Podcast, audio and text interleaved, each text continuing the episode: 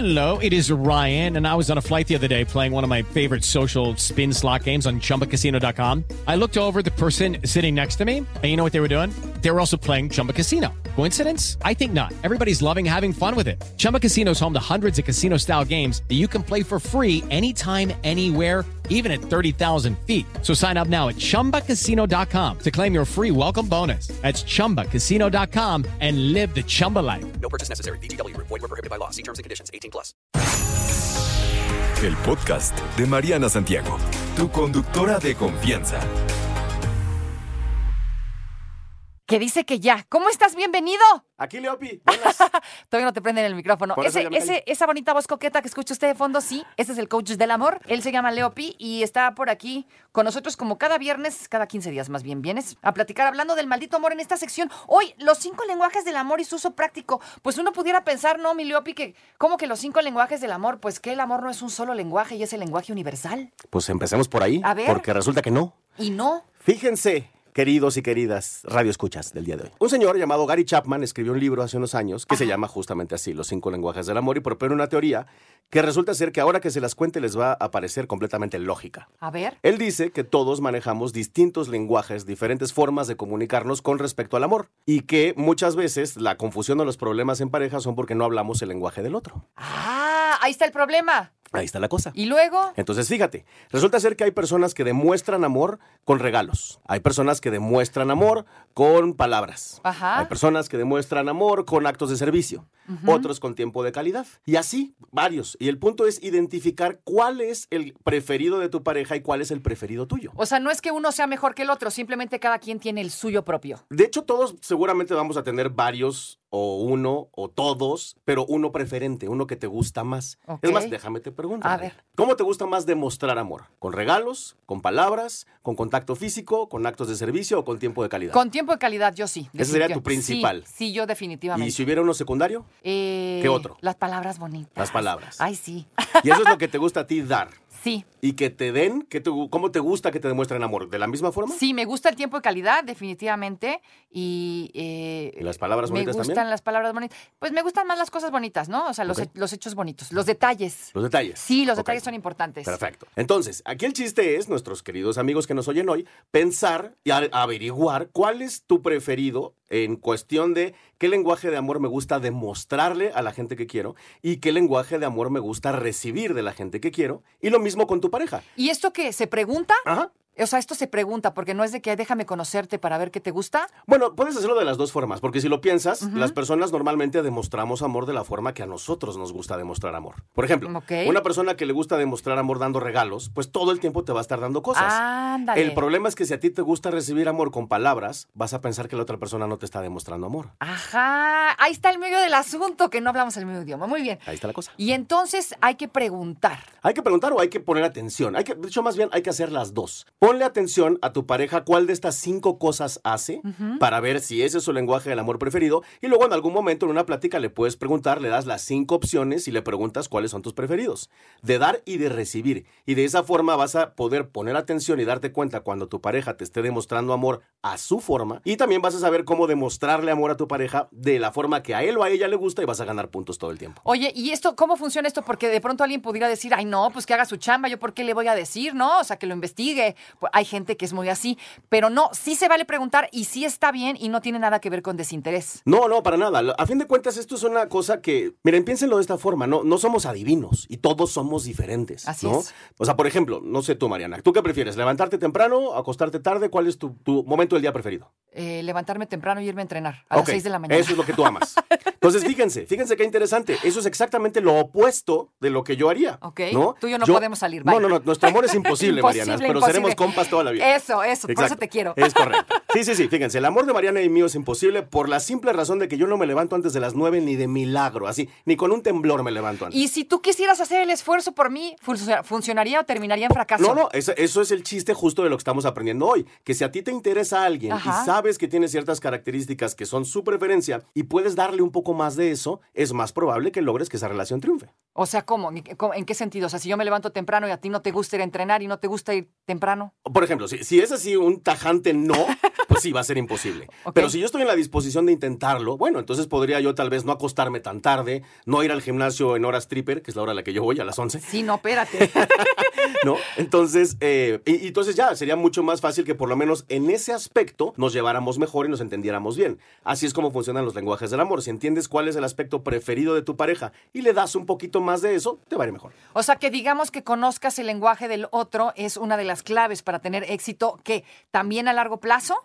Claro, porque si lo piensas, cuando alguien no te demuestra amor de la forma que tú esperas que te lo demuestren, se te va sumando, se te va llenando un vasito, ¿no? Un vasito de no, pues no hizo esto, no, pues no me dijo, no me dice mi amor, no me toca, eh, y, y cree que me puede comprar con sus regalos, ¿no? Mucha gente va a decir eso. Y no es que la persona te esté comprando, es que esa es su forma de demostrarlo, porque, y les pongo un ejemplo personal, mis papás, por ejemplo, no eran cariñosos entre ellos. Mis papás, yo jamás los vi o los escuché tocarse, besarse o decirse mi amor, mi vida, mi cielo. Por consecuencia, yo aprendí que el amor no era eso. Y entonces yo soy frío. Yo no voy por la vida diciendo mi amor, mi vida, mi cielo. que todas te dicen este no me quiere, ¿no? Exactamente. Muchas veces me ha pasado que mis parejas me dicen porque eres tan frío, porque no eres cariñoso. Ajá. Y no es que no lo quiera hacer, es que yo no aprendí a hacerlo. Es un poco como el chile. Mis papás no comían chile. Y Yo no tampoco. tengo papilas para comer chile, a mí me pican los abritones. A mí me pican los chetos, sí, ah, también. bueno, ahí sí conectamos. ¿Ves? Ahí sí podríamos ya, salir. ya- ya se armó un poquito.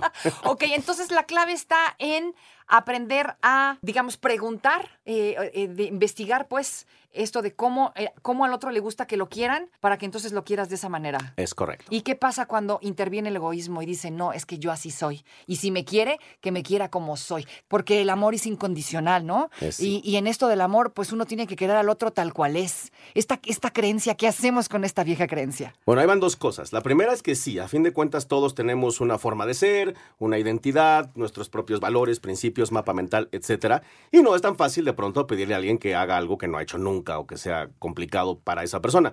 En ese caso, si tu pareja no es exactamente abierto al cambio o a la comunicación, pero tú sí lo eres, tú puedes adaptarte un poco más a él o a ella. En el sentido de, por ejemplo, por lo menos ahorrarnos la pelea de que, ay, es que nunca me da regalos, pero no, pero no es personal, sino es que simplemente su forma de demostrar amor es otra. ¿Ok? Y entonces ya por lo menos tú sí estás entendiendo que no lo está haciendo por mala onda o porque no te quiera, sino que te lo está demostrando de otra forma, aunque el otro no esté dispuesto a la comunicación de él hacer lo mismo. Ahora, si lo convences de él hacer lo mismo, que sería una gran idea, porque a fin de cuentas que una relación funcione es en un porcentaje gigantesco consecuencia de una buena comunicación. Así es. Y Sí. no la tenemos casi nunca. Qué pena, ¿no? Qué exacto. pena. Comunicación y disposición. Exacto. No, fíjate, el otro día estaba hablando con una clienta también de hacer acuerdos y aunque todo el mundo lo hem- hemos escuchado esa frase un millón de veces, cada cuánto realmente te sientas a hacer acuerdos con una persona, ¿no? Sí, la verdad casi nunca. ¿Y por qué? ¿Por qué si el amor es bonito y nos gusta estar en pareja, insistimos de estar en pareja y no lo sabemos hacer bien? Porque nos enseñaron de chiquitos que se tenía que dar solito. Exacto. ¿No? Que así que Diosito te va a mandar a Exacto, alguien. el Espíritu Santo. Y que se van a amar para siempre, quién sabe por qué y quién sabe cómo. Exacto. ¿No? Y que tú fluye y que solito va a suceder. Exactamente. Y lamentablemente hemos comprobado con las estadísticas de divorcios que no es así.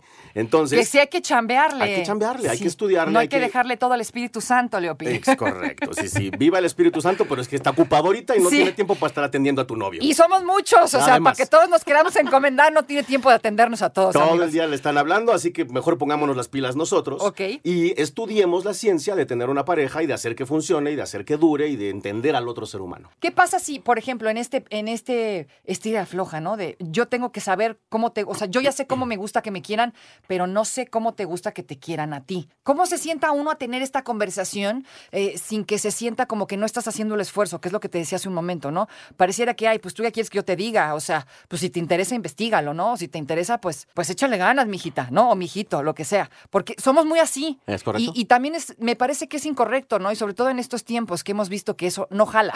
¿Es correcto otra vez? Entonces, ¿cómo hace uno para quitarse esta bola de tarugadas que traemos ya integradas en el chip? O sea, ¿por dónde empiezas? Yo creo que una forma de, de hacerlo, de pensarlo, es empezar por, por el principio. Piensen de esta forma, nuestros queridos radioescuchas. Todo lo que hoy haces bien, lo haces bien porque lo estudiaste, porque hubo una clase o un profesor o un libro. Y incluye todo, ¿eh? Hablar, manejar, caminar, usar un teléfono, el trabajo que tienes, los estudios que tuviste, todo fue método científico, excepto el amor. Y por eso en el amor andamos improvisando y fallando. ¿no? Exacto. Entonces, es obvio, es, la lógica es obvia. Lo que hay que hacer es estudiarlo y hay que acudir al experto, a los libros, a las técnicas, a las herramientas y empezar a ponerlos en práctica. Y con tu pareja, para que esté dispuesta o dispuesto a hacer esto, lo que puedes hacer es jugarlo con esta, con esta persona, pero hacerlo literal como un jueguito. O como, por ejemplo, una negociación. ¿no? A ver. Tú le dices a tu pareja, oye, mi amor, escuché en iHeart en en 8 en 88.9 lo de los lenguajes del amor y lo quiero poner en práctica contigo. Y tu pareja te va a decir, ¿eso qué? Ajá. Sácate. Y tú le dices, no, pero espérate, si tú juegas este juego conmigo,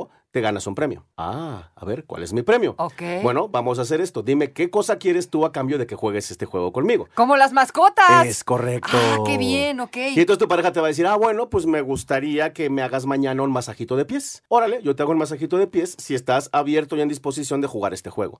Órale, mi amor, va. Y ahí ya lo entrenas, le dices, le cuentas, averiguas su lenguaje del amor, le expones el tuyo. Ok. Y quedan, proponen, hacen el acuerdo de tratar de complacer a la otra persona en su propio lenguaje del amor. Y entonces ya estamos los dos trabajando en pro de la relación y Muy además bien. el otro se ganó un masajito de pies. No, hombre, pues es un ganar-ganar, Es ¿no? un ganar-ganar. Y, y eso es lo importante de, de- de una relación de pareja, ¿no? Sentir que hay esta negociación y que sí verdaderamente hay un ganar-ganar, porque tenemos también esta costumbre o se dice mucho esto de no, es que siempre hay uno que quiere más, siempre hay uno que da más, siempre hay uno que pierde más y siempre hay tanto que pierde.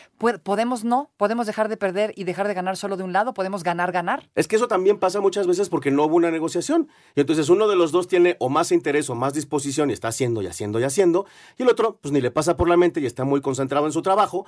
Y entonces el primero se empieza a sentir mal porque siente yo estoy dando mucho y el otro no hace nada. Pero todo eso es una vez más consecuencia de que nunca nadie decidió sentarse a platicar qué vamos a hacer, cuánto vamos a invertir, cuánto tiempo le vamos a dedicar, qué se vale, qué no se vale, cuáles son nuestros acuerdos principales y sobre todo cuál es tu lenguaje del amor y cuáles son los míos. Exacto, o sea, consejo, siéntese a platicar, quitémonos todas esas barbaridades que tenemos en la cabeza que nos enseñaron y, que nos dijeron que, que así no son las cosas, ¿no? Que definitivamente hay que, exacto, lo que decíamos hace un, un momentito, o sea, hay que dejar que todo fluya y que todo pase, no, o sea, se puede aprender a amar a alguien. Hay que dejar que todo fluya después de sentarse a platicar cómo vamos a hacer para que fluya. O sea, pero primero vamos a negociar, definitivamente. Piensen que tener una pareja es como tener una nueva sociedad, abrir un negocio, ¿no? Y no abres un negocio ni inicias una sociedad con alguien sin un contrato, sin hablar las cosas, sin tener claros los términos, las obligaciones, los derechos, las penalizaciones, el cómo vamos a manejar esto, cuál va a ser la línea, por dónde nos vamos a comunicar, cuál va a ser el community management, políticas de la empresa.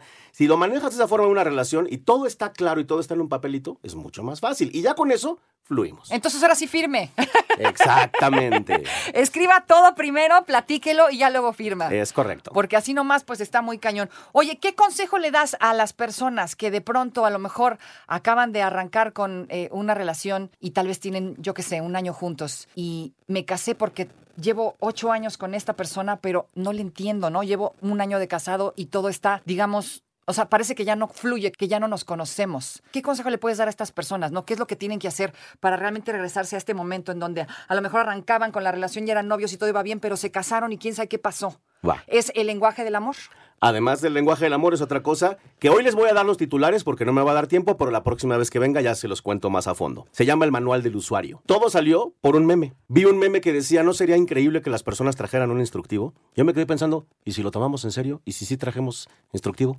Y entonces mi propuesta es que hagan lo siguiente, que todos y cada uno hagamos un manual del usuario de cómo nos gusta a nosotros que sean las cosas, cómo funcionamos, que si se vale, que no se vale, que nos choca, cuáles son nuestros objetivos y lo compartamos con nuestra pareja. Y así, literalmente, le estás dando a tu pareja un manual de cómo soy, cómo me gusta, esto es importante que lo sepas, nunca, nunca hagas esto, y él te da el mismo manual. Y así, cuando empiezan una relación, ya no vas a ciegas, sino que vas siguiendo un instructivo de cómo hago para que mi pareja sea feliz. Ahí está. Pues esta plática creo que fue bastante constructiva para todos y me decías que todo esto viene desglosado completamente en tu libro, Matrimology. Es correcto. Yo ya tengo tres libros escritos, pero estoy por lanzar el cuarto. Y el cuarto es para cuando ya empezaste una relación. El cuarto libro se llama Matrimology, la ciencia de un matrimonio exitoso. Y ahí hablo del manual del usuario, del contrato de pareja, de los matripuntos, de los lenguajes del amor, de los apegos, de los rechazos, etc. Muy, muy importante esto del lenguaje del amor. Mi querido Lopi, en redes sociales, ¿dónde te encontramos, oye? Síganme. Porque da cursos, ¿eh? Ah, sí, sí, doy cursos minutos. Ya Mariana se apuntó porque claramente necesitamos entrenarla un poco. Así que Por favor. todas mis redes soy arroba el efecto Leopi. Síganme y yo les contesto. No te preocupes, Mariana estará de regreso muy pronto. Recuerda sintonizarla de lunes a viernes de 10 de la mañana a 1 de la tarde por 88.9 Noticias. Información que sirve. Tráfico y clima cada 15 minutos.